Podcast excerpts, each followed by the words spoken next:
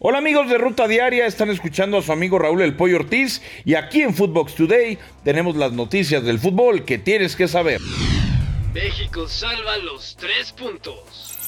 La selección mexicana consiguió una importante victoria de visitante ante Jamaica. Se mantiene en tercer lugar del octagonal final tras la victoria de Canadá y Estados Unidos. El Tri venció por marcador de 2 a 1 a los Reggae Boys. Los goles fueron obra de Henry Martin al 81 y Alexis Vega al 83. Esto dijo Gerardo el Tata Martino tras la victoria. Lo controlamos, como dije antes, eh, con 11 contra 11 durante 40 minutos en el primer tiempo, los últimos 5 de ese primer tiempo, de, antes del gol de ellos, después del gol.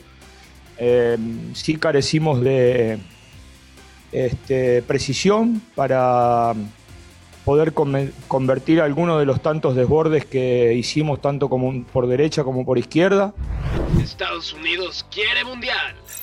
El Team USA derrotó 1 a 0 al cuadro de El Salvador, suficiente para conseguir 3 puntos vitales y así conseguir un boleto a la siguiente Copa del Mundo en Qatar 2022. El gol fue obra de Anton Robinson al minuto 52 del encuentro. Canadá sigue dominando en CONCACAF. Los dirigidos por John Herdman son líderes en la eliminatoria rumbo a Qatar 2022. Se mantienen en la parte alta de la clasificatoria al derrotar a Honduras por marcador de 2 a 0. La primera anotación fue un autogol de Denil Maldonado al minuto 10 y al minuto 73 Jonathan David marcó el segundo tanto. Costa Rica se aferra al Mundial. La selección tica consiguió una victoria vital para sus aspiraciones mundialistas. Brian Ruiz anotó el único tanto del encuentro contra Panamá. Así, los costarricenses están con dos unidades, dos menos que el conjunto panameño, ubicada en cuarto lugar. Ecuador sigue soñando. La selección ecuatoriana y la canariña empataron 1 a 1 en el estadio Rodrigo Paz con goles de Casemiro al minuto 6 y Félix Torres por parte de Ecuador al 75. Los dirigidos por Gustavo Alfaro tienen 24 unidades y están en la tercera posición de la eliminatoria. Brasil es líder con 36 unidades. Lamentablemente este fue un partido demasiado extraño, demasiado complejo. Yo, la verdad, con el tema del arbitraje, o sea, la única se lo dije a Wilmar, que sensación que me quedó es en la previa al córner del, primer gol, del, gol de Brasil, eh, para mí era falta sobre, sobre Ángelo Preciado. Tres puntos de oro para Uruguay.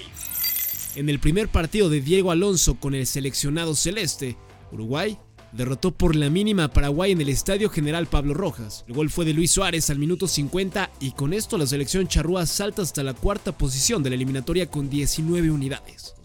Los dirigidos por Barros Esqueloto se quedan en penúltimo lugar, con 13 puntos. Escuchemos a Diego Alonso.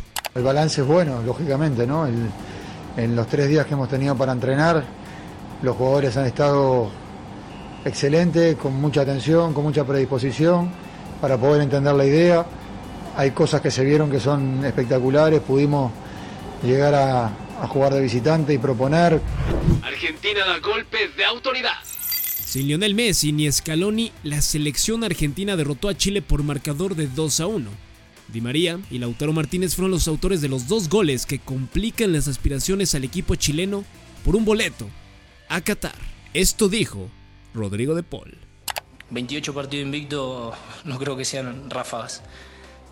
Eh, creo que hace más de dos años que este equipo no, no conoce la derrota. Si bien estamos preparados para cuando llegue, porque esto es fútbol, es un juego, se gana y se pierde. Continúa la eliminatoria en Conmebol. Siguiendo con la jornada en busca de un boleto a Qatar en Sudamérica, tenemos los siguientes partidos. Colombia recibe a Perú en el Estadio Metropolitano Roberto Meléndez y Venezuela recibe a Bolivia en el Estadio Agustín Tobar. Adama Traoré jugará en Barcelona. El extremo español jugará con el Barça cedido por el Wolverhampton hasta junio del 2022.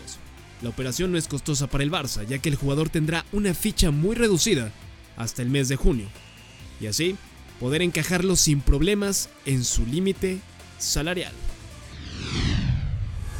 Esto fue Footbox Today.